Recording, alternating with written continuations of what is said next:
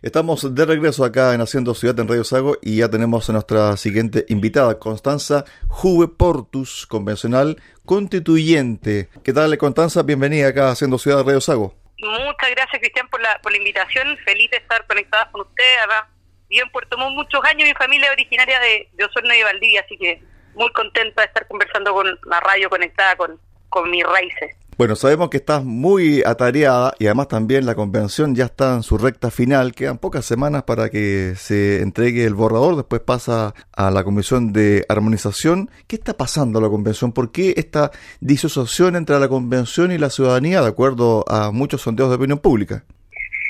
A mí no me sorprende mucho la, las encuestas y en general los distintos sondeos que, muestran que a la gente no le está gustando qué es lo que está viendo con la Convención Constitucional.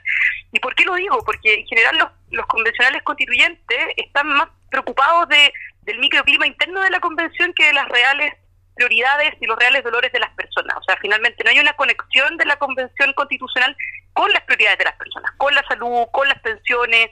Eh, con, con la educación, en general con, con los distintos también rubros.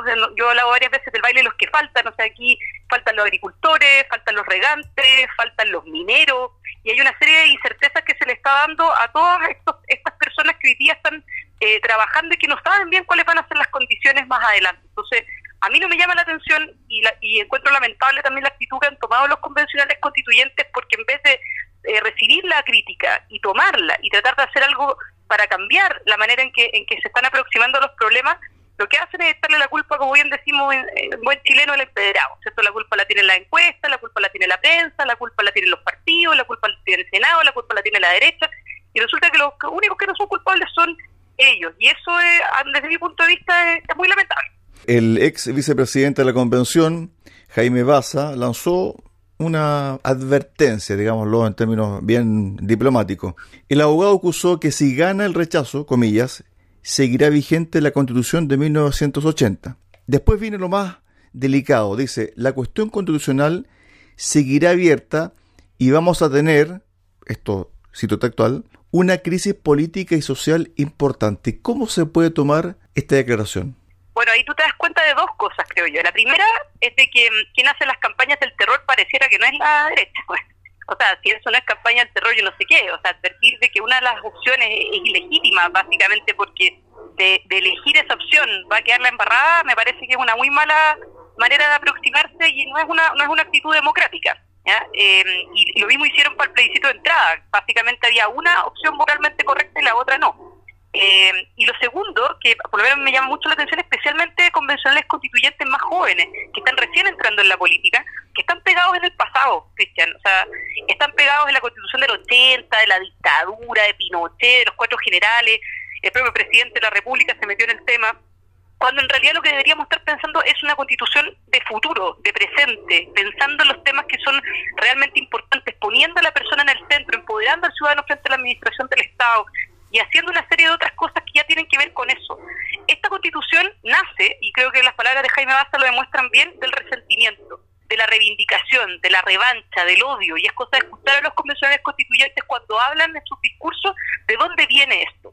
Y eso obviamente no va a terminar siendo una buena constitución para los chilenos, no va a terminar siendo una buena constitución para las personas, va a ser quizás una constitución a, a, a, la medida de los convencionales constituyentes, particularmente también, especialmente a, lo, a, los pueblos indígenas, que con los escaños reservados para todos los órganos de representación popular, no solo nacionales, eh, regionales, eh, locales, etcétera, pero la peor constitución para las personas. A ver, te voy a leer algunos conceptos y espero que me respondas sobre cómo se han tratado estos en la convención. Libertad. El concepto de libertad ha sido muy poco tratado eh, la Comisión particularmente de Derechos Fundamentales, eh, la verdad es que bastante, bastante poco tratado y ahora recién estamos mm, volviendo a revisar el tema de los derechos fundamentales, pero por ahora no ha sido un tema, un tema tan relevante. Propiedad. El tema de propiedad ha sido complejo porque hay una, hay una negación permanente por parte de los convencionales, la mayoría de los convencionales, más de dos tercios, eh, de poder reconocer de que en caso que te quiten tu casa, te tengan que pagar en dinero en efectivo y al contado lo que vale tu casa y antes que tomen posición material del bien, es decir, antes que te quiten la casa. No ha habido caso de que los convencionales constituyentes estén dispuestos a poder aprobar aprobar eso, que desde mi punto de vista está en la constitución actual de partida. Y segundo, es de sentido común para que las personas tengan certeza. Igualdad. El concepto de igualdad ha sido muy manoseado en la Convención Constitucional. ¿Por qué lo digo? Porque se habla mucho de igualdad y se hizo una gran promesa de que esta iba a ser la constitución de la igualdad. Y la realidad es que eso no es así, porque resulta que la manera en que se están consagrando esta constitución indigenista y separatista, hay ciudadanos que son de primera y de segunda categoría. Como se decía en un libro por ahí, hay personas que son iguales, pero hay algunos más iguales que otros. Sentido común. Lo que más le falta a la Convención Constitucional.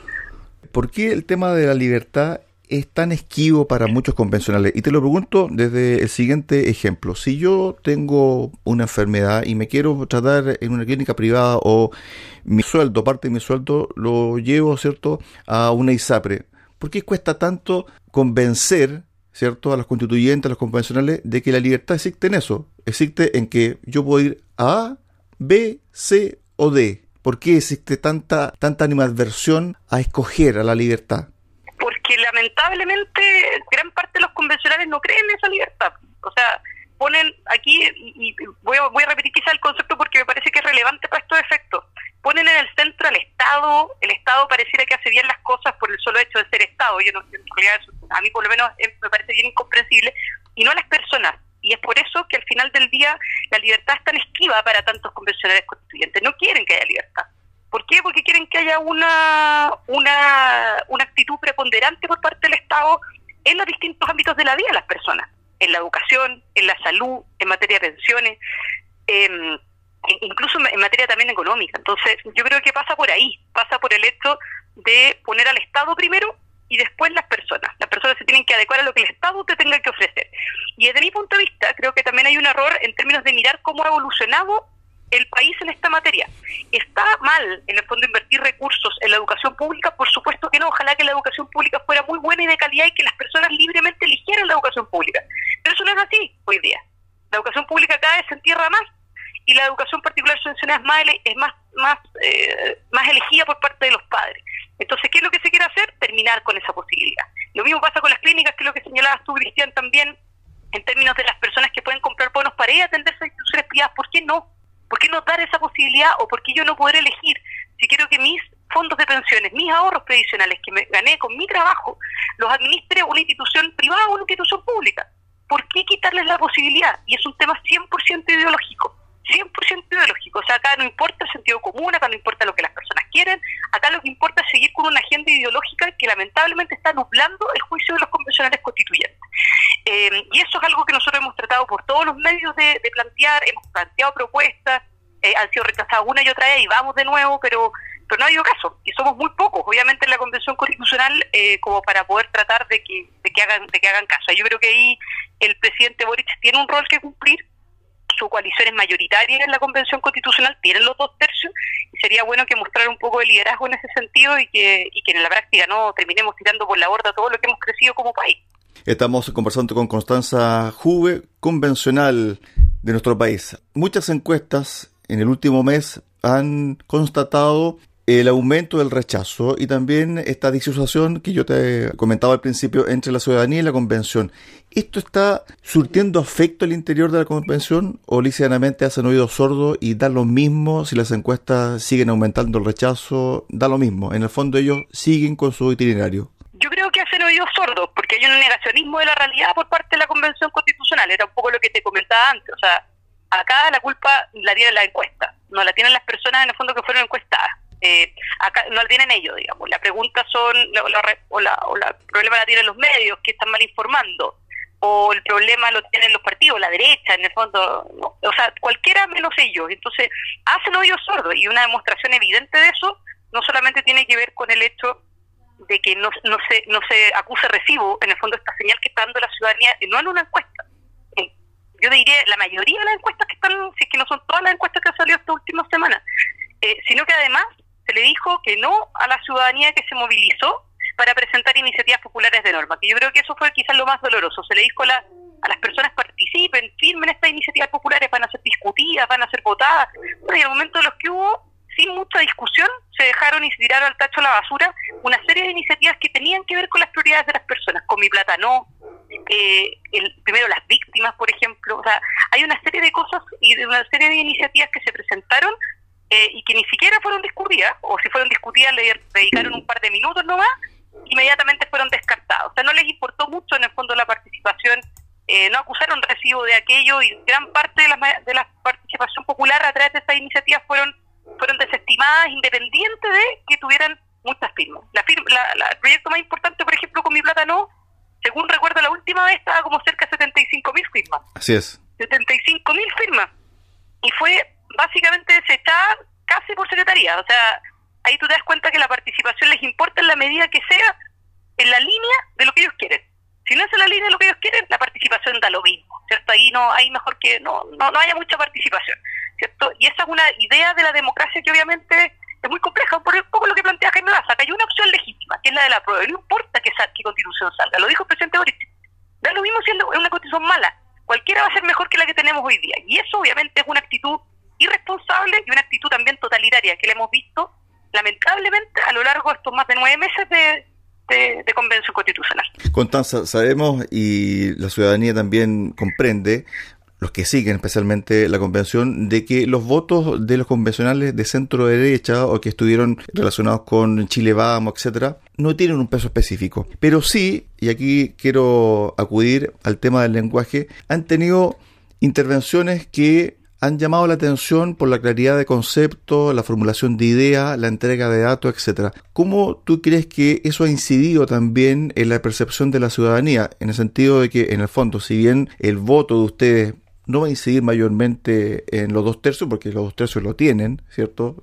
Tanto la izquierda, la, la, izquierda más radical. Tres cuartos. Tres cuartos, perdón. Tres cuartos. Entonces, ¿cuál ha sido la incidencia del discurso y de las intervenciones de ustedes? Porque en el fondo, cuando uno escucha las intervenciones, en el fondo son realidades brutales las que se desmascaran finalmente al interior de la convención. Sí, yo creo que, bueno, nosotros también, gran parte de nuestras propuestas, eh, si bien las veníamos estudiando y trabajando desde antes de la, de la convención, en mi caso, por lo menos que soy profesora de Derecho Constitucional, también lo hemos, lo hemos hecho en conjunto con las distintas visitas y reuniones que hemos tenido con las personas.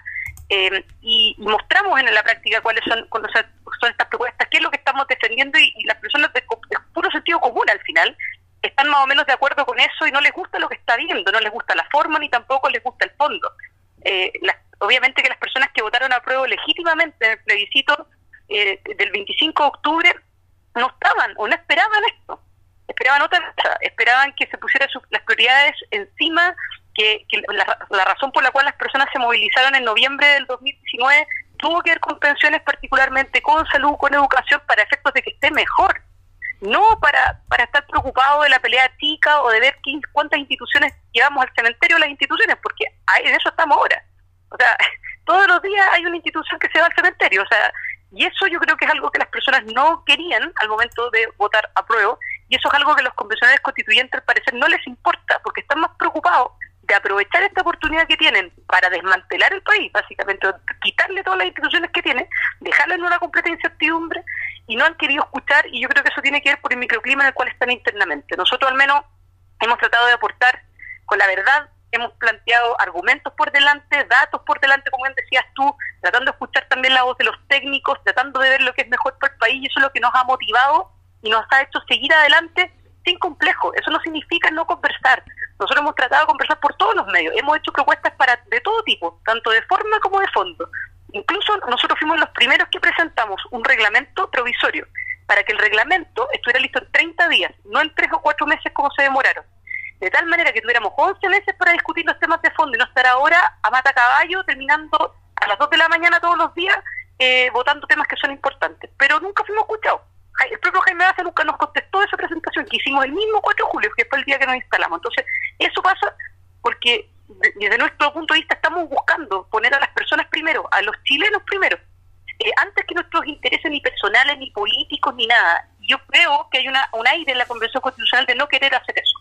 Y lo encuentro muy lamentable, porque era una buena oportunidad para poder haber hecho algo interesante, algo que fuera positivo para el país, y lo único que se ha terminado generando es incertidumbre y miedo. Constanza, dos temas para el final.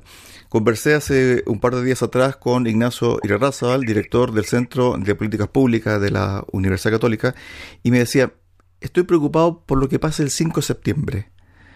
Porque en el fondo, si uno toma las fotografías de hoy, lo más probable es que ese 4 de septiembre, donde se realice el plebiscito, sea una jornada de mucha incertidumbre y de, de mucha tensión, porque hay un, una bipolaridad, ¿cierto?, de, de, ideas y que en el fondo esto de sí, no, apruebo, rechazo va a tensionar aún más la situación. ¿Tú estás preocupada por el 5 de septiembre? Además, también tomando en consideración la declaración de Jaime Baza, que dice, bueno, si gana el rechazo, eh, la crisis social, ¿cierto?, se va a profundizar aún más.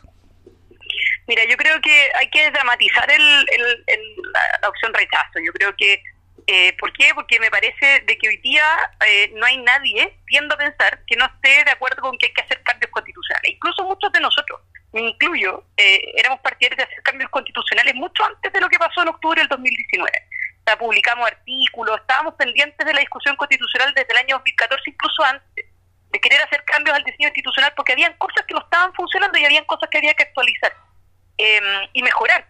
Entonces yo creo que ganando el rechazo, eh, va a tener que existir un cambio constitucional, sí o sí, pero no así, ¿te das? No así, no, no como se está construyendo ahora, porque lo que se está construyendo ahora no es construcción, es destrucción. Y eso eh, no le hace bien al país. Y para eso creo yo que, que hay que dramatizar esa eh, la, la, alternativa, que hay la embarrada, que hay una crisis. No, o sea, primero me parece que igual que el plebiscito de entrada, las dos opciones eran legítimas, completamente legítimas, y ganó por un amplio margen el apruebo. Y eso es algo que quienes votamos rechazo, como mi caso, por ejemplo, bueno, se aceptó rápidamente. Y de hecho, tanto es así que participamos de la, de la, de la postulación para ser convencional constituyente. Lo mismo tiene que pasar el plebiscito de salida. Se le dio una oportunidad a la convención constitucional y quienes vayan a votar rechazo no les gustó simplemente lo que hizo la convención constitucional. Y eso no puede ser dramático. Eso no puede ser como que condicione que vaya a quedar una embarrada. Eso, eso es campaña del terror. Eh, y por otro lado, yo estoy convencida, al menos desde mi punto de vista, de que ganando el rechazo eh, no se acaba el tema constitucional ahí. No, no, yo a mí no me gustaría que se acabara, no me parece que se acabara ahí, ya la mayor un porcentaje importante de las personas dijeron que quería un cambio, pero nadie pensó que este cambio iba a ser así. Yo creo que las encuestas, si bien son una foto del momento, no condicionan o no, no proyectan un resultado, sí me parece que hoy día están mostrando, como foto del momento, que a las personas no les está gustando lo que está viendo y lo que se está probando. Entonces, yo creo que por ahí va un poco el tema y desdramatizar un poco la opción rechazo porque sí creo y estoy convencida, y yo por lo menos voy a hacer eh, parte de eso en el caso que eso llegue a pasar, de hacer eh, cambios constitucionales porque me parece que son importantes y son necesarios. Finalmente, esta idea de tercera vía, es decir, si se rechaza, se sigue el proceso ya sea a través del Congreso o a través también de la elección de unos convencionales. ¿Está todavía madura, inmadura la idea? ¿Tú crees que hay plazo, hay tiempo todavía para darle un poquito más de, de marco o ligeramente ya no hay más plazo y lo que va a pasar el plebiscito del 4 de septiembre va a ser apruebo o rechazo? Y el rechazo significa hoy en día quedarse con la constitución del 2005. Cinco, claro. Bueno, en realidad del 2020, porque se han hecho varios cambios después del 2005 también. ¿eh? Eh, es una constitución al final es un producto de una serie de reformas incrementales y, esta es una constitución que un poco apunta a eso. Ahora, a mí me parece que en el fondo eh, la, la, construcción de, una constitución como la que estamos viendo ahora eh, eh, es una no es necesario ver el final de la película para saber cómo va a terminar. O sea, ya hay 239 artículos aprobados, de esos 239 artículos uno lo ve, y hay características que ya son comunes eh, como no poner en el centro a las personas, como una constitución más bien de la desigualdad, no de la igualdad, una constitución separatista, indigenista, que deja mucha, a mucha gente fuera. Eh, por eso hablamos del baile de los que faltan más que el baile de los que sobran. Ahora, una alternativa, una tercera vía, yo creo que eso es algo que yo veo que es difícil por el tema de los tiempos, eh, pero de todas maneras no es algo que depende de nosotros. O sea, es algo que depende del Congreso, eh, no, no depende no depende de nosotros, por lo menos los convencionales constituyentes ahí tenemos que seguir haciendo la pega y eh, cada uno desde obviamente el rol que le corresponde, pero pero yo veo que eso no es algo que no que sea parte de lo, de lo, de, de lo que tengamos que ver nosotros. Estuvimos con Constanza Juve Portus, convencional constituyente, analizando, conversando sobre la realidad de la convención que pasa por momentos cruciales, los 100 metros planos o, como se dice en la hípica, los últimos metros de esta carrera que ha tenido muchos obstáculos y además también es impredecible lo que puede pasar de aquí al 4 de septiembre. Gracias Constanza, un abrazo y que tengas una excelente jornada. Nos vemos por allá porque vamos a estar en los lagos el día jueves y viernes, así que estaremos, estaremos por eso al lado. Perfecto, invita entonces acá a la radio. Muy bien. Un abrazo, ya, chao, pues, chao. Muchas gracias. Ahí estaba la convencional Constanza Juve Portus conversando con Haciendo Ciudad aquí en Radio Saco. Pausa y volvemos con el segundo bloque acá en el programa Haciendo Ciudad.